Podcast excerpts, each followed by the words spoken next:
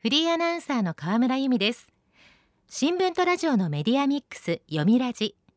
今日も読売新聞の取材を通じた最新の情報をもとにニュースの裏側に迫っていきます。早速今日のトークゲストをご紹介しましょう。電話でお話を伺います。読売新聞写真部カメラマンの富田大輔さん。富田さんは読みラジ初出演です。よろしくお願いします。よろしくお願いします。写真部のカメラマンさんにお話を伺うのは読みラジとしても初めてになります。経歴伺ってもいいですか？はい。読売新聞の写真部に入社して20年になります。写真部では現在写真グラフ夕刊ズームアップを担当しています。取材テーマは災害から自然時事問題と幅広く東日本大震災の被災地には今でも通い続けています。今回のロシアによるウクライナ侵略では去年の3月から4月そして7月から8月に合わせておよそ3ヶ月半現地で取材をしてきました。そうなんですね。ウクライナ現地で取材をされたということで。そんな富田さんに伺う今日のテーマはこちらです。侵略から1年。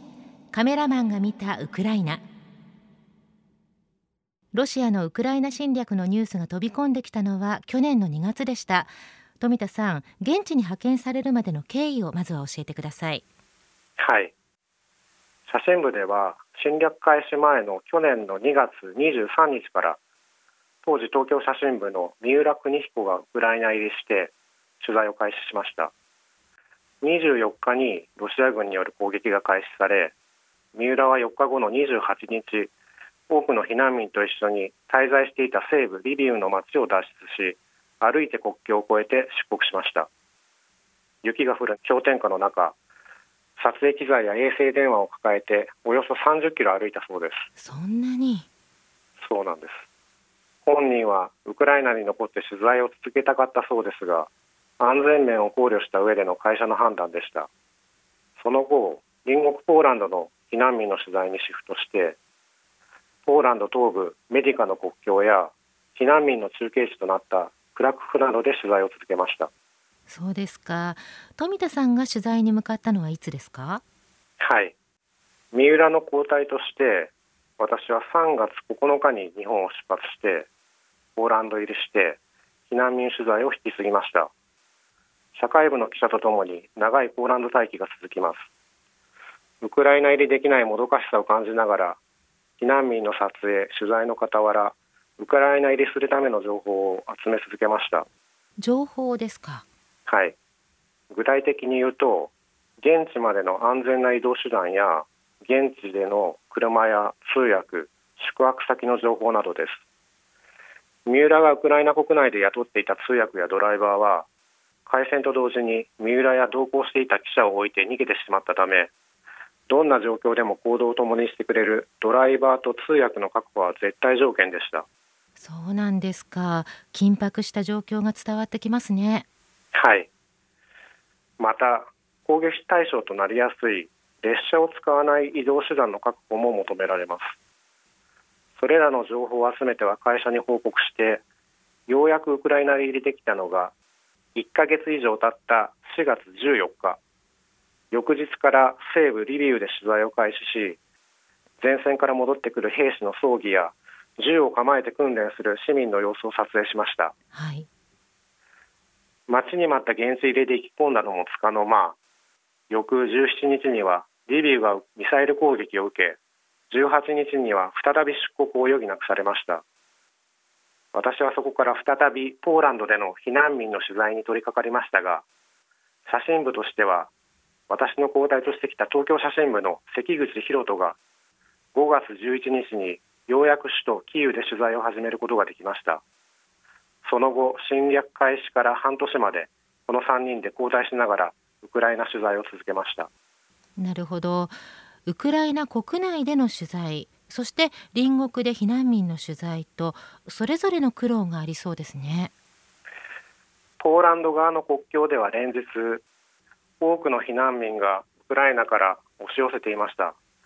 その大半が子どもと女性ですウクライナ人の男性はウクライナ出国を認められていなかったためです。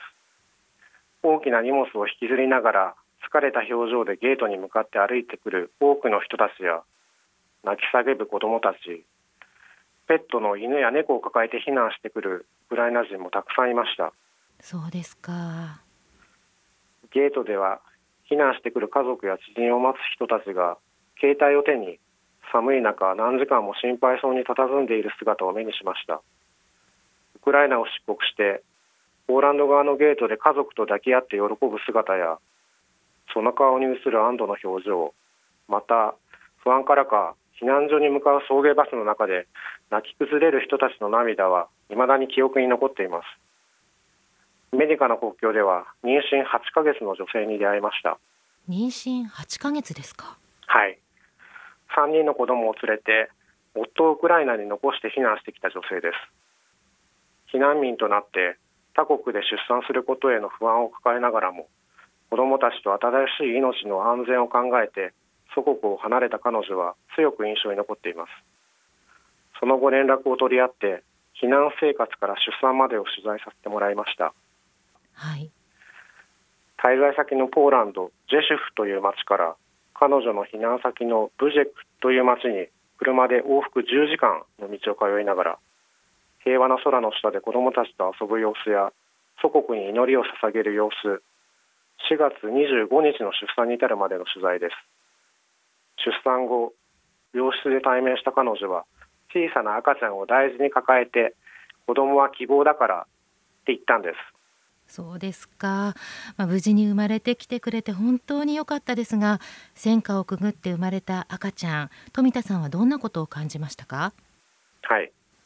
この赤ちゃんが見るウクライナの景色はどんなものなのかこの侵略に何か意味があるのかさらにはこの世界が向かう先に何があるのかとその時考えてしまいました。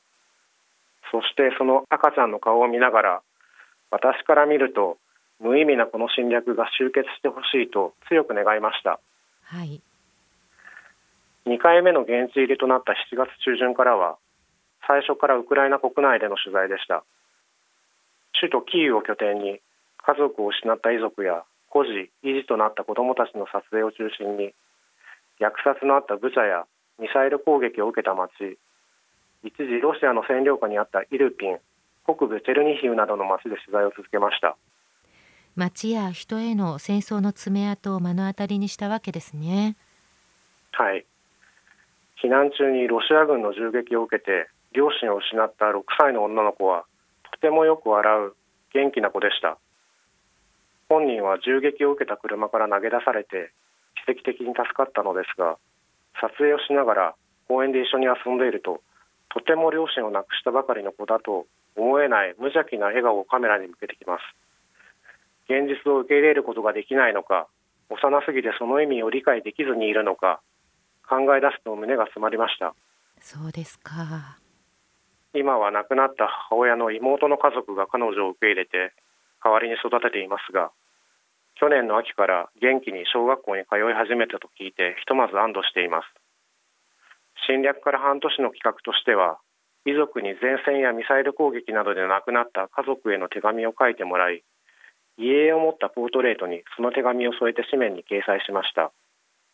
撮影を終え毎晩遺族の手紙を翻訳するのですがその手紙に詰まった遺族の思いが心に重くのしかかってこの侵略を報道する中でカメラマンとして自分のできることは何なのかとよく考えたものです。さまざまな思いを抱えながらの取材だったんですね。読みラジ。今日のトークゲストは読売新聞写真部カメラマンの富田大輔さん。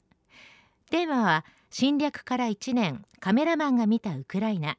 引き続きお話を伺います。富田さんお仕事とはいえ戦場に行けば危険が伴います。不安はありませんでしたか？はい。戦争取材の経験が全くない中でウクライナに行くことに不安がなかったといえば嘘になりますがポーランドでもウクライナでもいざ現地に行って撮影取材を開始してみると日本国内で取材してきた東日本大震災をはじめ多くの災害や事件事故取材と何ら変わりはなくてそこでやることはそこにいる人に向き合って寄り添って話を聞き真摯にカメラを向けるということだけでした。なるほど。この侵略の意味や意義を問われると自分には正しい答えを導き出すことはできないかもしれませんがそれはどこかの専門家がすればいいことで現地にいる自分たちのできることはありのままを記録して生の声を伝えることだけです自分たちの撮った写真を見て現地の人たちが話してくれた現状や生の声に触れた人たちの記憶に何かが残ってそこから何かを考えてもらう機会になればそれでいいのだと思いますそして自分自身多くの生死やウクライナの現状に触れる中生きるということや国というものを自分が生きている世界を見つめるいい機会だったと思います。なるほど。そういう視点が写真を通して見るものにも伝わってきます。同僚のカメラマンさんもそれぞれご苦労されたでしょうね。はい。最初にウクライナ入りして右側は現地入りするもまさか本当に侵略を開始するとは世界中の誰もが思っていなかった中攻撃が開始されて肝も潰したことと思います。それでも極寒の中で避難している途中炊き出しをしてくれた村の人のありがたさは忘れられないそうです。そうですか。はい。破壊された集合住宅で助け合いながら生きている人たちを取材した際には困難な中でも助け合い前を向いている姿にウクライナ人のへこたれない強い意志を感じています。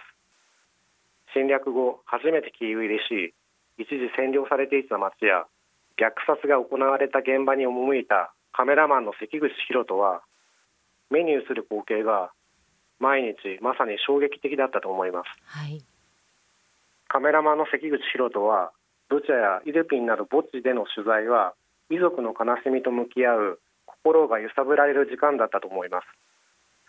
戦死した一人息子の家を何度もさすって十字架に口づけをする母親やロシア軍に拷問されて殺された夫の墓前で涙を流して立ち尽くす妻など多くの死を悼む時間が流れる中で大切な人の死を伝えてほしいと願って向こうからメディアの自分たちに声をかけてくれることが多くその思いに胸が張り裂きそうになったそうです。彼がリビウで取材した東部リシチャンスクで地雷の爆発で両足と左手の指を失った女性は恋人だった男性と病院で結婚しました。絶望的な状況の中でも小さな希望を胸に前へ進み続けるウクライナの人たちの強さを目の当たりにし彼自身も救われる気持ちになったそうです。そうなんですね。取材では通訳さんですとかドライバーさんに助けられることもありましたか？はい。取材の合間には通訳と食事をすることも多いのですがその時間は日本のことを教えたり逆にウクライナのことやウクライナ語を教えてもらったりするほっとするひとときでもありました。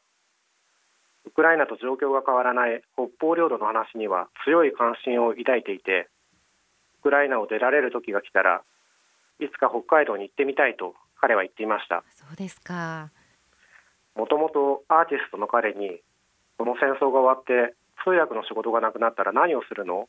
と聞いた時にこの侵略が終わった時に自分は生きているかわからないと答えた彼の言葉にウクライナ人が抱く不安が全て象徴されているような気もしました。帰国する時にはバイバイパーティーだと言って送別会を開いてくれて故郷のワインをお土産にくれた彼とは今でも連絡を取り合っています。取材活動を支えてくれた通訳やドライバーのうち何人かは戦地に赴いてしまいました。彼らの無事を願ってやみません。そうですね。さて富田さんたち読売新聞写真部の皆さんの現地取材の様子が間近に見られる写真展が明日2月14日から都内2カ所で開催されるそうですね。はい。まず2月14日から28日までは大手町にあります読売新聞東京本社3階読売ギャラリーで。さらに3月17日から30日までは銀座の銀座プレイス6階にあるソニーイメージングギャラリーで開催です。読売新聞報道展ウクライナ戦火を生きる。富田さんどんな写真が展示されますか？はい。ロシア軍の攻撃が激化する中で愛する家族を残して祖国から避難せざるを得なかった人たちや大切な家族を失った人たち攻撃に怯えて破壊されたふるさとに涙する人たちなど現地入れしたカメラマン3人の写真を大手町ではおよそ10点銀座ではおよそ30点を展示します。衛星写真の分析や現地の様子を映したデジタルコンテンツなども展示する予定です。多くの方にご覧いただきたいですね。読売新聞報道展ウクライナ戦火を生きるは明日から。入場はいずれも無料です。詳しい情報は読売新聞社の会社案内サイトとソニーイメージングギャラリー公式サイトでご確認ください。では最後に富田さんから一言お願いします。去年2月24日の侵略開始から1年となり紙面で伝えきれなかった写真を通じて一人でも多くの方にウクライナの戦火と現状を知っていただく場になればと願っています。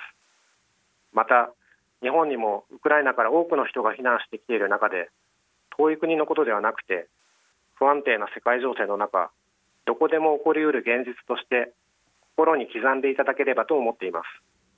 写真展私もぜひ足を運びたいと思います。今日のトークゲストは読売新聞写真部カメラマンの富田大輔さんでした。富田さんありがとうございました。ありがとうございました。読みラジラジオワイティーン。ここからはラジオワイティーンこのコーナーは読売中高生新聞の投稿面ワイティーンと連動。10代のリアルな声をお届けします。読売中高生新聞では専用のスマホアプリ y ティーンを通じて全国の読者から中高生の生活にありがちなあるあるを大募集しています。ラジオ y ティーンは中高生新聞の愛読者である通称ワイタミから寄せられた面白い意見を紹介していきます。ここで紹介した意見は中高生新聞の投稿面で開催中の投稿レース YT 杯でのポイント3個けが加算されます。ワイタミの皆さんぜひ頑張って投稿してくださいね。ラジオ YT 今日のテーマはこちらです。もう子供じゃない。子供扱いされてムッとしたり反対にもう子供じゃないんだからと言われたり。中高生の微妙な胸の内を聞いてみました。では早速ティーンの投稿をチェックしていきましょう。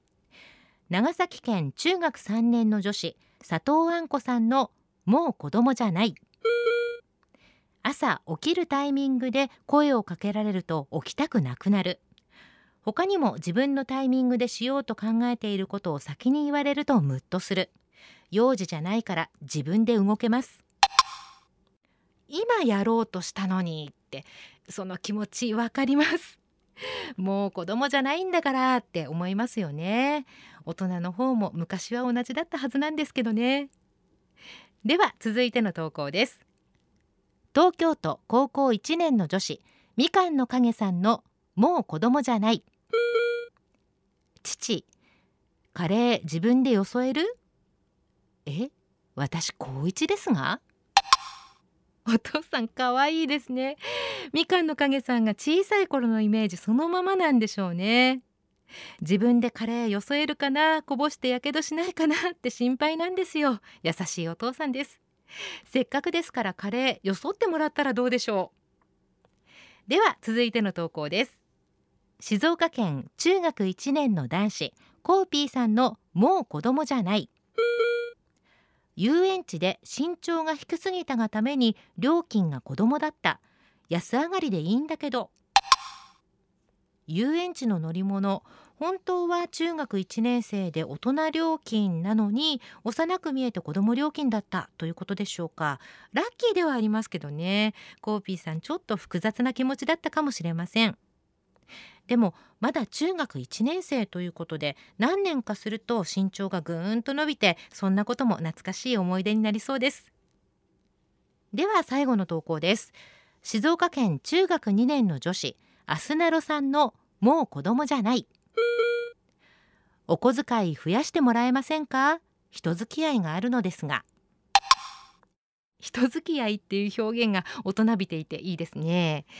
中高生になってもう子供じゃないんだから付き合いっていうのもありますよね。アスナロさんは中学2年生ということでお小遣いいくらなんでしょうか。きっと年度代わりがお小遣い値上げ交渉のタイミングですよ。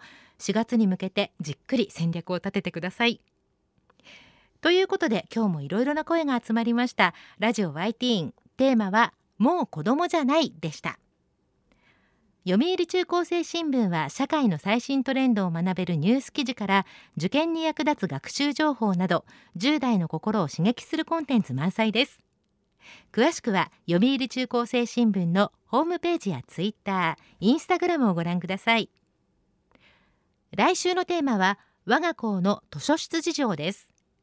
ラジオ YT 来週もお楽しみに。週刊ニュースラジオ読みラジお別れの時間です。今日はウクライナ現地取材のお話でした。来週のトークゲストは読売新聞デジタルコンテンツ部専門委員田中聡さん。テーマは美術展ナビ開設5年です。どうぞお楽しみに。読みラジまた来週。